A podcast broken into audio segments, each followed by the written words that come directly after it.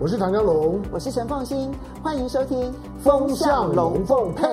你好，我是陈凤欣，很高兴在周末的时候跟大家聊聊天，谈一谈呢，在过去所发生的一些事情，然后我的一些想法、看法，然后跟大家一起来做分享。这阵子其实有看了一出韩剧啊，就是财阀家的小儿子，我不晓得大家有没有看过这一出韩剧，也非常非常的红啊。里面其实有提到韩国发展半导体，当然那是一个虚构的故事哈，可是在那个故事当中呢，就谈到了就是。韩国的财阀是如何的进入半导体这个领域的？所以我今天就想说，刚好把这几件事情结合在一起啊。我们想要来谈的是中美科技斗，你知道，不是科技战而已啊，就科技斗。在这个科技斗的过程当中。半导体是核心中的核心，好，当然现在还延伸出来到了 AI 啦，还有包括了量子科学啦，好，等等后面的这个后续的发展，但它有一个核心点，其实就是在半导体这个领域，它既要在先进半导体当中，美国希望能够掌握全部，好，呃，不要让给你台积电，但是呢，另外一方面，它也希望成熟制程，它自己不发展，可是希望越分散越好。所以在这一次的中美科技斗的过程当中，有很多国家想要从这里面分一杯羹。就你们在斗的过程当中，我有没有机会可以换取一些利益？当然，我必须要说，台湾其实在这个中美科技斗的过程当中，我们其实是不断的被搬家的。好，那这个大家熟悉这件事情。但我现在谈的是其他国家的策略。那我们来看看印度跟越南。谁有机会，谁能成功？印度跟越南有一些条件是类似的。我其实可以先下一个结论，就是会有人担心印度跟越南会发展出一家台积电吗？我的答案很简单，就是不可能的，不用想了。至少在我可预见的三十年之内，我认为都是不可能的。好，那现在确实比较有机会的，应该是。日本、韩国跟美国，好，这是相对来说比较有机会的。那接下来的问题就是，那他们可以发展出什么样子的策略？那么对于台湾是什么样子的影响？嗯，至少我目前请教专家的一个结论看起来哦，是越南的机会可能要比印度的机会大一点。我为什么会特别提说中美科技斗，而谁能够获利？其实这是在。韩剧当中财阀家的小儿子啊，里面很重要的一个段落，里面就提到说呢，诶，一个大财阀的一个呃这个领袖哈，这个这最主要的这个创办人，maybe 在影射三星吧哈，然后呢，他呢当时知道说，日本跟美国的半导体战争，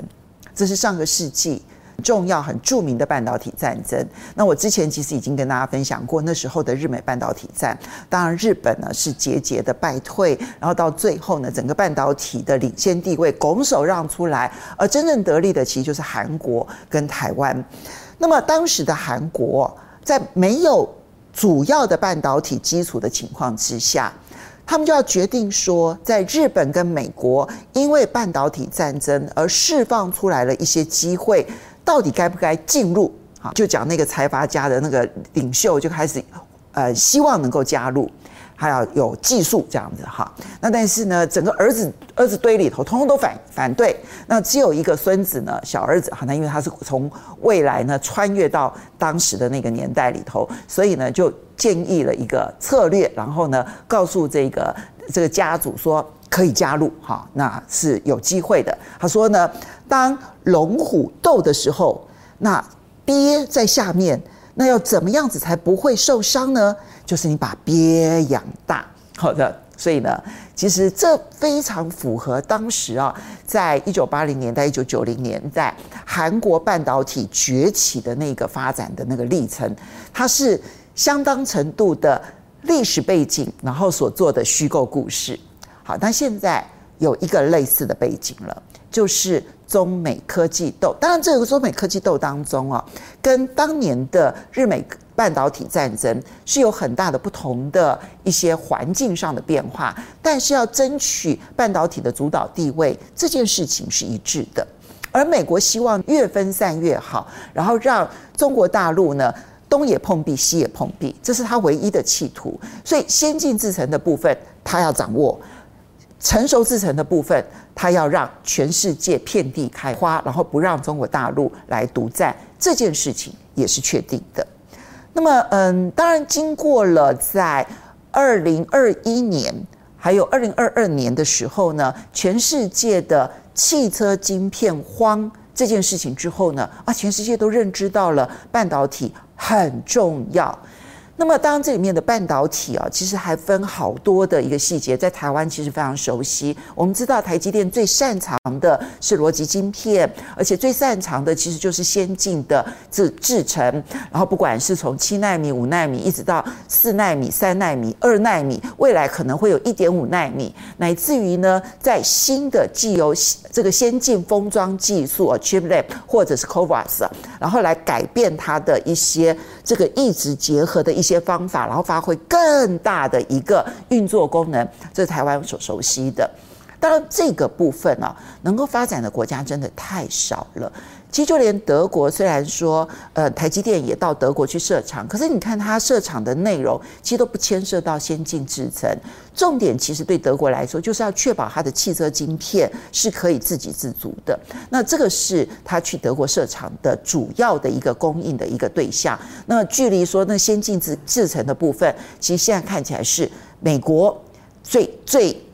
最强硬，好，就把美台积电说你过来。好，这样子。那日本的部分呢，则是用慢慢慢慢的去建立台积电。那么在这个部分的好感，让它有一定程度的分散，然后再加上自己大力的去投资先进制程上面的相关的研究单位啦，还有这些相关的这一些技术的研发。那么希望呢，在日本有机会重新回到先进制程的可能性。那它现在都还在酝酿当中，但是日本的机会确实是存在。再加上韩。国它当然是主要的竞争者，那这个是呢，在先进制程的部分。那我觉得在越南跟印度，当然就差远了啊，就是他们现在能不能够有很好的十二寸晶圆厂，乃至于在成熟制程当中能不能进入二十八纳米，这其实都还有很大的挑战哈。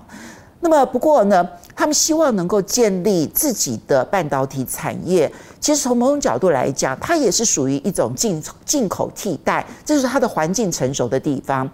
在印度、在越南，其实现在呢，因为这个美国这个不断的从二零一八年开始的供应链外移，从中国大陆外移的 China Plus One 的这个政策之下呢，而且再加上中国大陆的。劳力密集的产业也确实因为劳工的这个呃这个的成本大幅度上升，其实它的这个外移已经有十几年的时间了，所以包括了印度跟越南，其实都已经累积了相当程度的一些电子的最下游的组装，不管是你说 PC 啦或手机啦哈，这些最下游的这些组装，那那当然包括了电视机啦，就所有的三 C 产品的组装。其实越南跟印度都已经有相当的数量，而当你有了最下游的这一个产业的时候呢，那你要进口的这些最上游的零组件，当然有很多层面，但这里面最昂贵的，然后呢，非买不可的，当然就是半导体。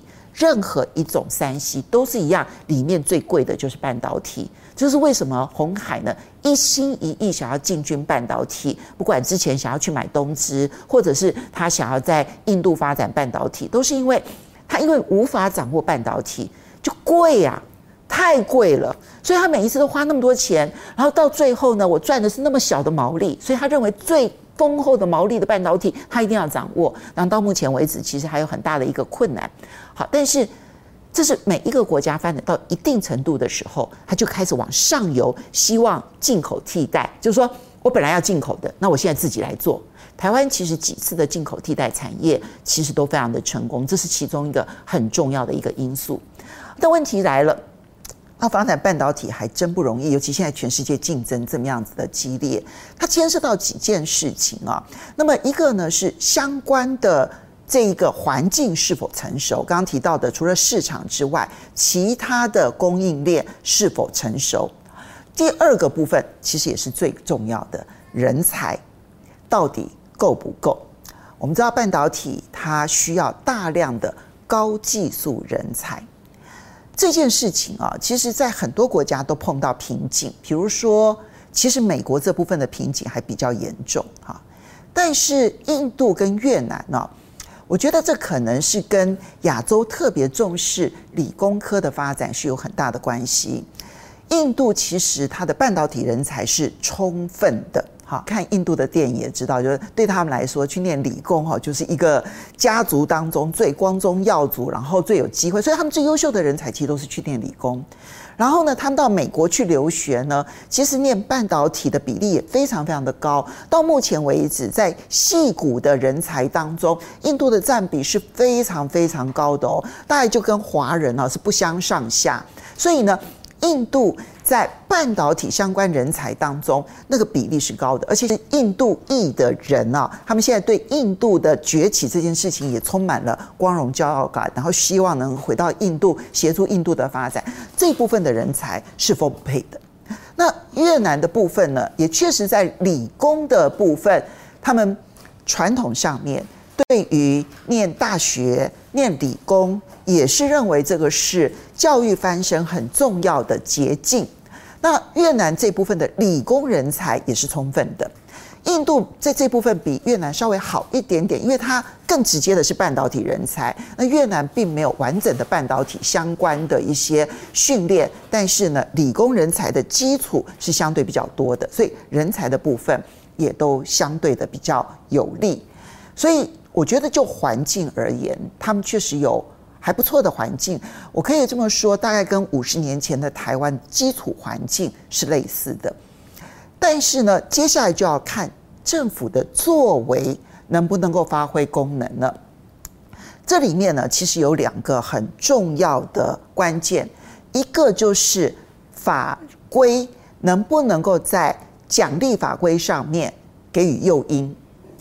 这就是台湾啊，当年啊，其实。奖励投资条例，哈，然后还有我们包括了一些智慧财产权的一些相关的一些修法，在当年我印象其实还蛮深刻的。大概八零年代、一九九零年代，大概台湾那个时候，当然你可以说它是在威权时代，可那时候台湾那时候有优先法案这样子的一个。很重要的一个规划，而且那个时候，因为国民党执政的时候，行政院跟立法院其实几乎是一体的，所以行政院列出的优先法案，大概立法院通个会期通过的几率是非常非常非常高的，大概百分之九十九以上的几率都会过关，所以它的优先法案呢，其实我印象很深刻，因为我那时候八零年代末期的时候，那时候刚出来跑新闻。所有的优先法案大概都跟这些有关，就什么奖投条例啦，然后呢，这一些就是跟半导体的这一些相关的这些条非常非常的多，所以奖励投资条例其实重要，因为半导体啊一开始就要砸大钱，而且呢，它可能会有很长的一段时间不见得能够获利，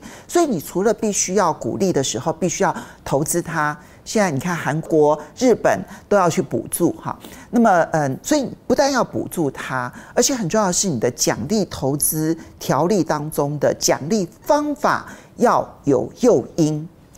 奖励还真的是一门学问啊！奖励的方式很多，从直接补贴的哈是其中一种，另外一种就是呢，我可能是用。减税或者是免税的方式来补贴，那又是另外一种。然后我提供在土地上面给予什么样子的协助，就它有一系列的补贴的一些，就就是强弱的光谱上面的差别。你知道，就连减税这件事情差距都非常的大哦。比如说，在台湾当年用的投资抵减，什么意思呢？就说我去投资了，然后呢，接着这一笔钱，假设我投资的是一千万。啊，那你的投资的一千万可以拿来直接抵减你的其他方面要缴纳的所得税，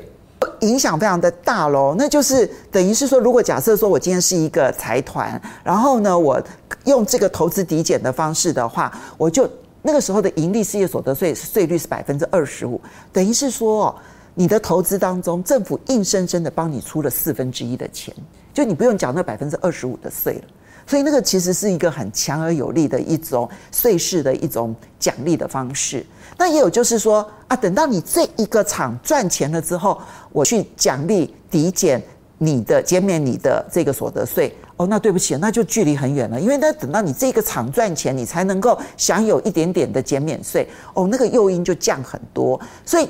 奖励条件很重要，因为那牵涉到大家去精算，我能不能赚钱，我什么时候能赚钱？好，这是其中一个部分的观察。另外一个部分呢，就是行政配合作为这件事情，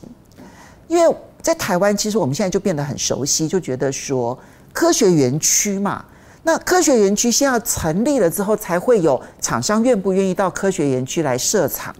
那科学园区的条件是什么？至少路要平啊，而且很多的管线都要通啊，水要通啊，电要通啊，网路要通啊，然后很多的一些管线上面都要通啊。那更配合的，其实还有周遭的一些环境，就包括不只是道路要通，而且呢，其实周遭的学校啊，各方面的设备，通通都要通。这就是公共政策下面的基础环境。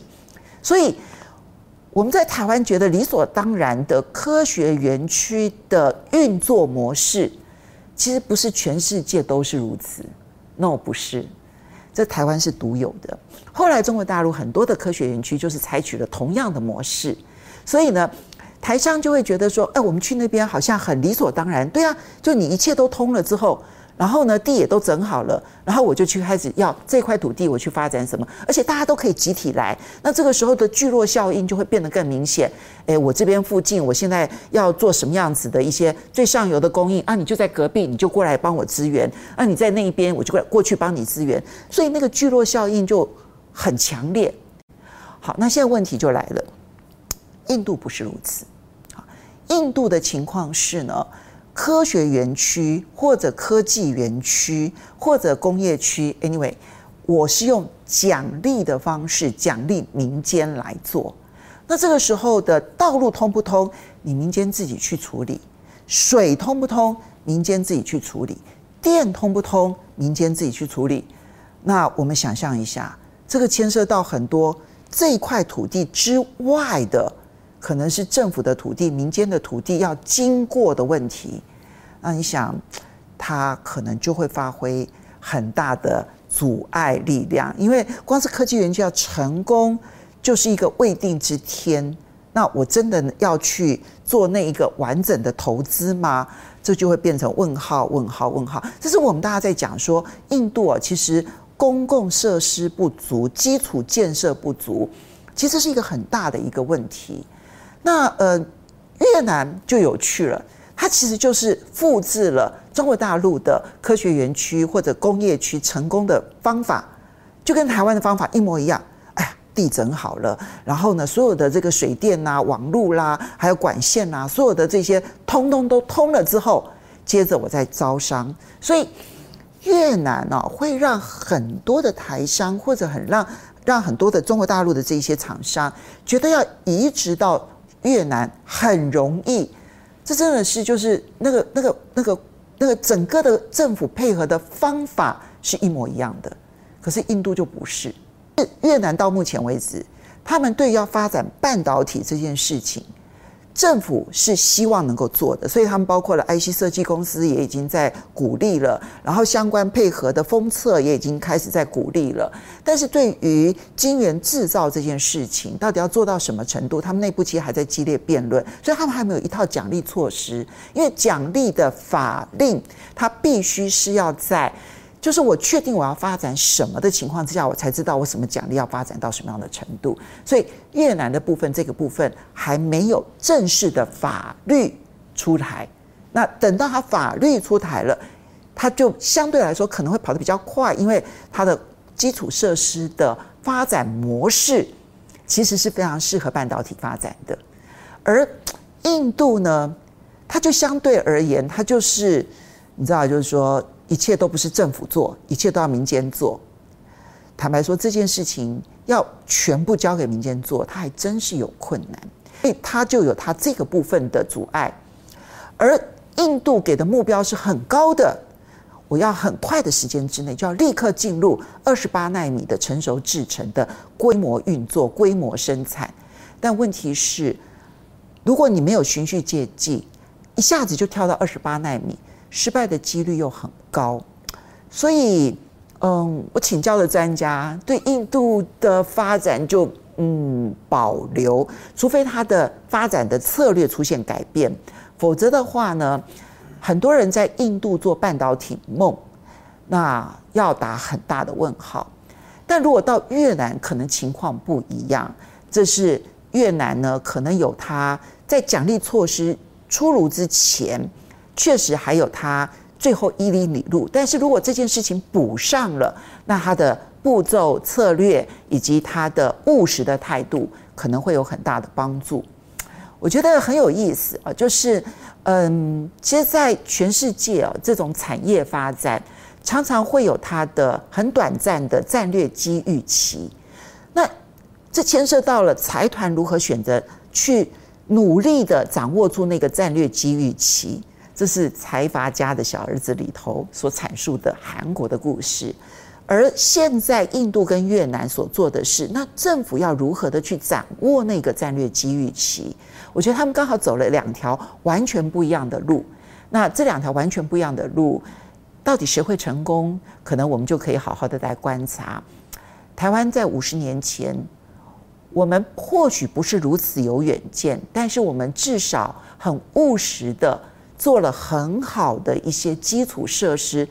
其实我们要回头来看，才知道台湾那个时候做对了什么，我们才有今天很好的基础。这五十年这样战战兢兢、摸着石头过河的这样子的一个过程。真是不容易的一件事情，我们侥幸都做对了很多事情，接下来其实我们一步都错不得，因为在全世界竞争的环境当中，过去没有人注意到半导体，我们默默的摸着石头过河，现在全世界都注意到了，台湾在这件事情上面更是一步都不能踏错。好的，我们要非常谢谢大家的收看。不要忘了，下个礼拜同一时间继续收看，拜拜。